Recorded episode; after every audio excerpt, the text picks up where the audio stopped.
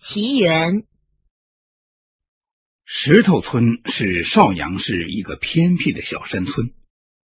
近些年来，一些为非作歹的恶徒时不时光临，盗窃案、抢劫案屡屡发生。二零零一年五月十八号凌晨两点，伸手不见五指。刚从深圳打工回家的女青年罗中秋，因腹泻打着手电筒去屋后的厕所。刚推开厕所门，隐约听到有噼里啪啦的脚步声从屋前走过。他想，深更半夜的，这些人步履匆匆，究竟去干什么呢？莫不是？他倚着墙壁，尖起耳朵听了起来。约莫五分钟左右，百米远处传来了凄厉的呼救声。没容多想，他顺手扛起门口的一把铁镐，一边高喊：“乡亲们，快起床了，有人抢劫了！”一边迅速的向出事地点奔去。借着电灯光。他从信用站主任周步忠家的窗户里看到五个穷凶极恶的歹徒正手持刀枪，气势汹汹的围着周步忠，逼他交出保险柜的钥匙。但周步忠临危不惧，双手挥舞了一条木板凳，左冲右突，正在与围着他一边咆哮一边用刀乱砍的歹徒展开拼死的搏斗。罗中秋义愤填膺，奋不顾身的冲进去。一声怒吼，高举铁镐朝歹徒横打竖砸，歹徒突的背部受敌，惊慌失措，一个个见势不妙，企图仓皇而逃。周不中鲜血淋漓，怒不可遏，匆忙持凳堵入大门。见此，一个高个歹徒气急败坏，丧心病狂的朝他开了一枪，这一枪竟将他。和他身后的罗中秋一同击倒了。幸而这时被惊醒后的乡亲们纷纷赶来，很快将歹徒一一抓获，并连夜将受伤的周不忠和罗中秋送进了市中心医院。周不忠和罗中秋为保护集体财产，宁死不屈。rom 血奋战的英雄事迹被新闻媒体报道后，产生了广泛的社会影响，引起了市领导的高度重视。不久，二人分别被市人民政府授予“金融卫士”和“巾帼英雄”的光荣称号。石头村因二位英雄而名声大噪，罗中秋被破格录用进了水泥厂。按规定，他去医院进行体格检查，结果意外的发现自己怀孕了。回想起这段时间，身体老是不舒服，想呕吐，可是自己连男人的手指头也没有碰过，怎么会有这么一回事呢？惊恐万分间，他不由得哭泣起来。他顾不得继续参加体检。赶回家，一进屋便扑到母亲怀里，嘤嘤抽泣起来。母亲莫名其妙：“孩子，你今天怎么了？是不是有人欺负你了？是不是工作泡汤了？”妈妈呀，不得了了！罗中秋沉思良久，终于壮起了胆子：“不知怎么搞的，我怀上孩子了。怎么？”你是不是疯了？母亲吓了一跳。罗中秋声泪俱下的将当天体检的详细情况一五一十的说给了母亲听。孩子，你是不是在深圳时背着妈？母亲欲言又止，接着是一阵揪心撕肺的唉声叹气。妈妈，女儿是个啥样子的人？你还不清楚吗？罗中秋双掌轻轻雷打着母亲的肩膀，母亲很清楚女儿的为人，坚定的说：“孩子，妈相信你。可是，这是为什么呢？这是造的哪门的孽呢？”说着，拥着女儿嚎啕大哭起来。就在罗中秋一家人急得团团乱转的时候，石头村另外两个去体检的青年，在天黑的时候回到了村里。他们将医院听到的关于罗中秋未婚有孕的种种议论带了回来，其中不乏断章取义，也不乏添油加醋。顿时，村寨里传得沸沸扬扬，种种乱七八糟的流言蜚语纷纷出台。人心难测哟，英雄原是臭破鞋。哎，深圳真是太复杂，良家女子变鸡婆。罗中秋的父亲罗孝敬是村里的老支书，一生德高望重，众人敬仰。当他听到女儿的种种绯闻时，顿感蒙受奇耻大辱，气得青筋发紫。回到家，不由分说，对着女儿雷霆大发：“哭哭哭，哭什么？你伤风败俗，大逆不道！我这张老脸往哪儿搁呀？”爸爸，你也认为女儿不安分守己、循规蹈矩吗？罗中秋近乎绝望的盯着一脸怒火的父亲说。规矩个屁！你那肚子里的货也是规矩来的吗？我们罗家的脸都被你给丢尽了。老头子，你可不要恶语伤人呐！我们女儿向来是老老实实、正正派派的，肯定是另有原因呐。中秋的母亲努力的止住泪水，劝解道：“你早就是过来人了，又不是不知道。”他一个黄花闺女竟然有孕在身，还有什么原因呢？罗孝敬横眉竖目，身子气得瑟瑟发抖。爸，事实胜于雄辩，我愿意去医院鉴定。如果女儿有失身之前，愿以死洗过。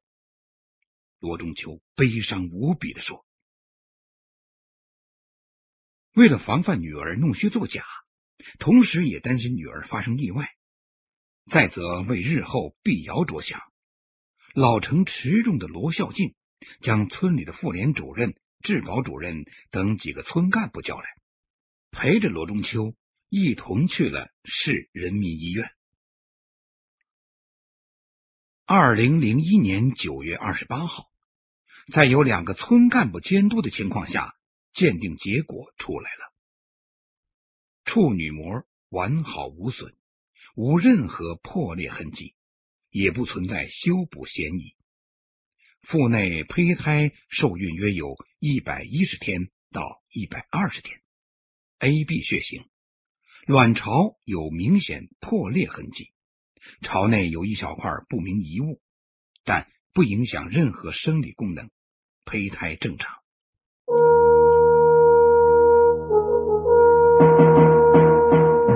探索古代文明，寻找失去的世界，与外星人全接触，架起我们与先知的桥梁，打开神秘世界的大门，掀开世界神秘的面纱，金古奇观。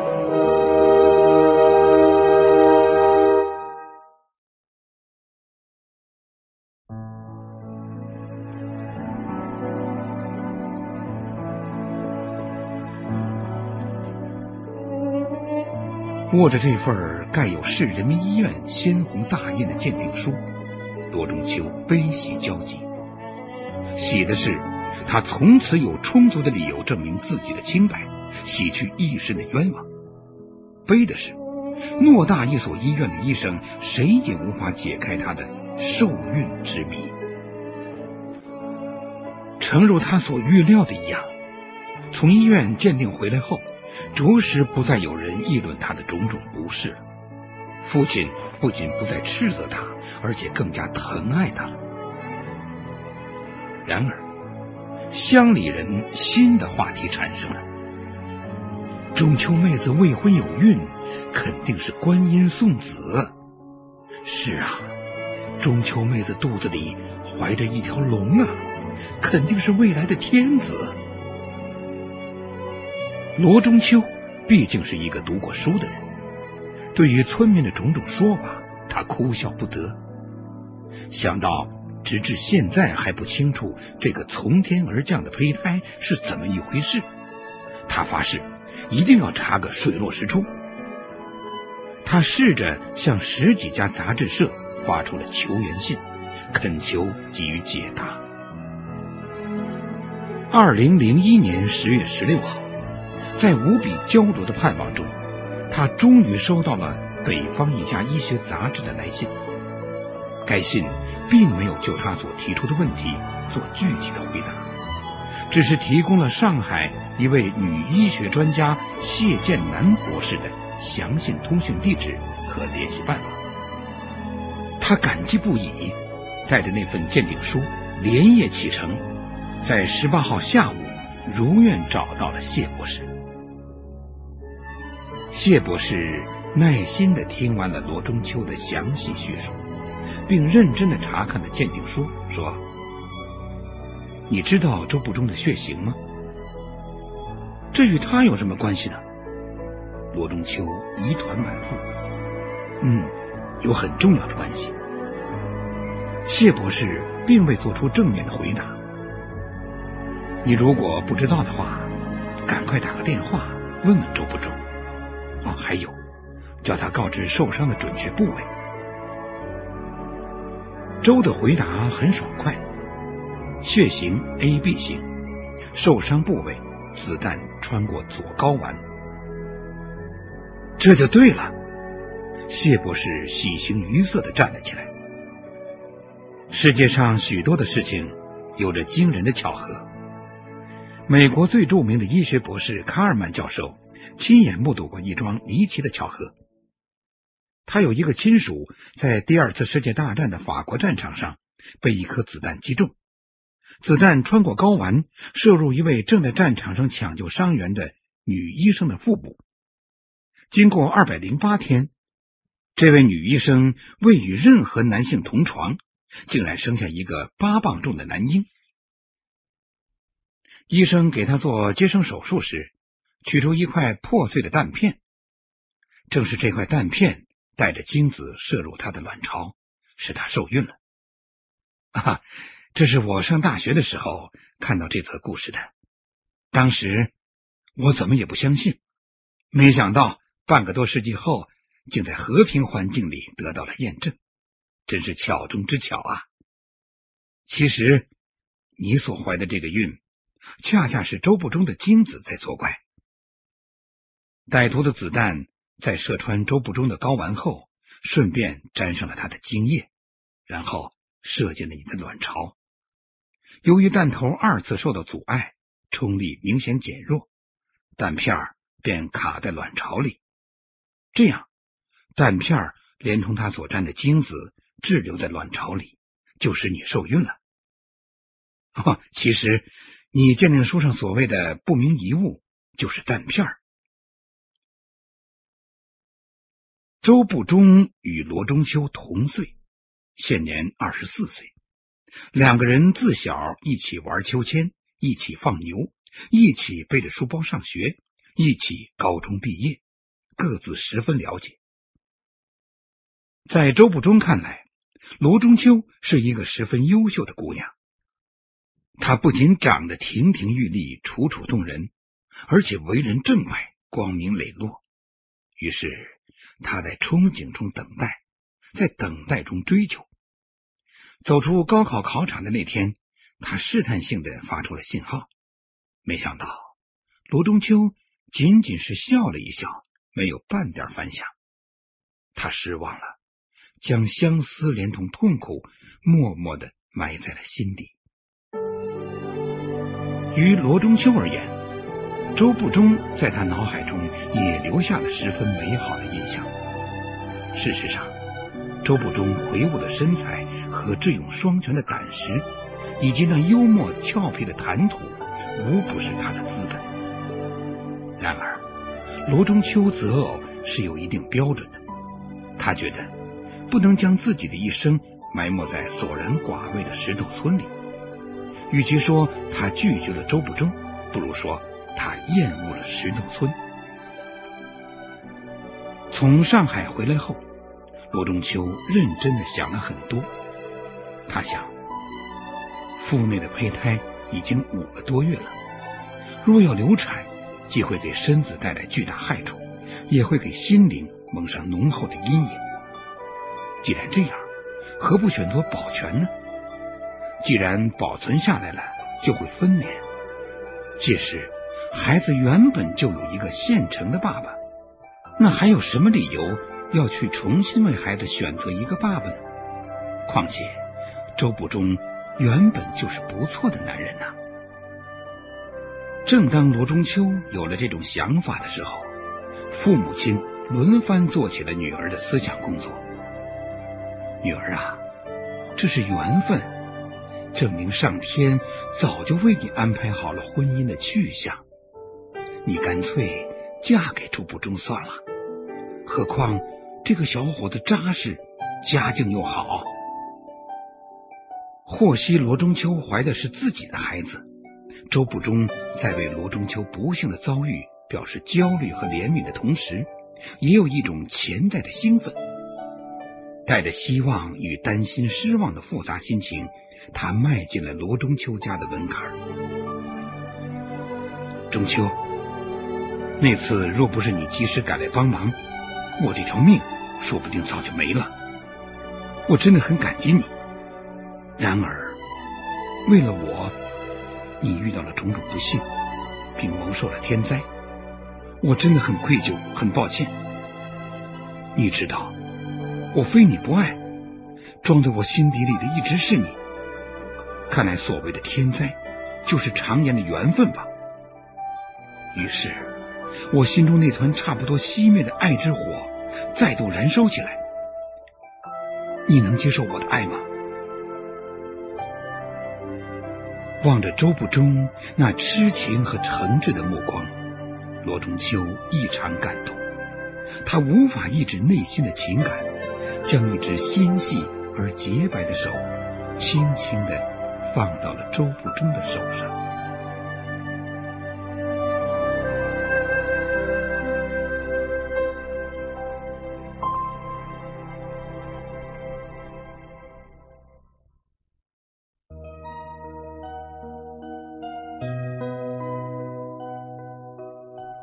您现在收听的是《金谷奇观》。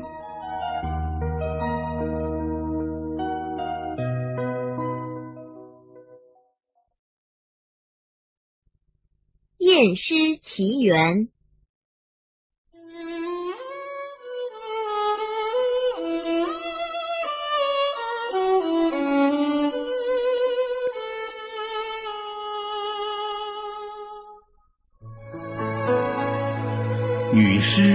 检验过程中竟出现生的转机，并在康复后与验尸员喜结良缘。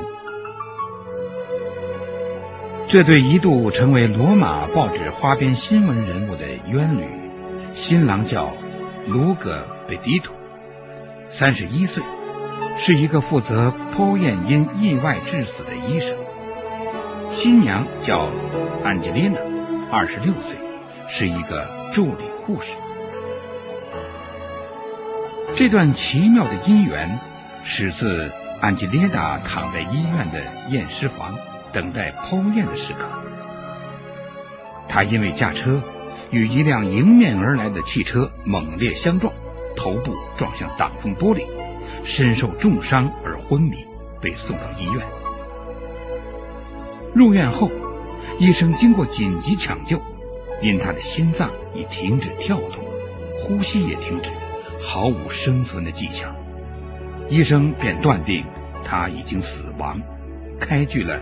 死亡证书，将他的尸体送往验尸房。负责剖验尸体的卢格一向处事谨慎，在助手正准备持手术刀剖开尸体的时候，卢格再一次认真的诊视了一遍。他从尸体的颈部忽然触摸到一下微弱的跳动，意识到事不寻常。马上命令助手停止解剖，并立即将尸体送到急诊室去。经过急救，这具尸体竟然活了过来。事后，安吉列达回忆死而复生的经过时说：“当我睁开眼睛的时候，见到了一张天使一样的面孔，我以为我一定是已经死了，而眼前的天使微笑着对我说：‘别担心，你会好的。’他说话的语气很肯定，使我的恐惧顿时消失了。”只感觉到有一股爱的温暖。卢格医生对被他救活的女尸安吉丽达也颇有好感，彼此可以说是一见钟情。于是，病房就成了他们两个爱情的温床。在安吉丽达住院治疗的日子里，格鲁医生几乎天天来看望、安慰。照顾她，在这期间，两人的感情已发展的非常好了。在安吉丽达完全康复出院的时候，他兴奋的不能自己，一头扑进卢德医生的怀抱。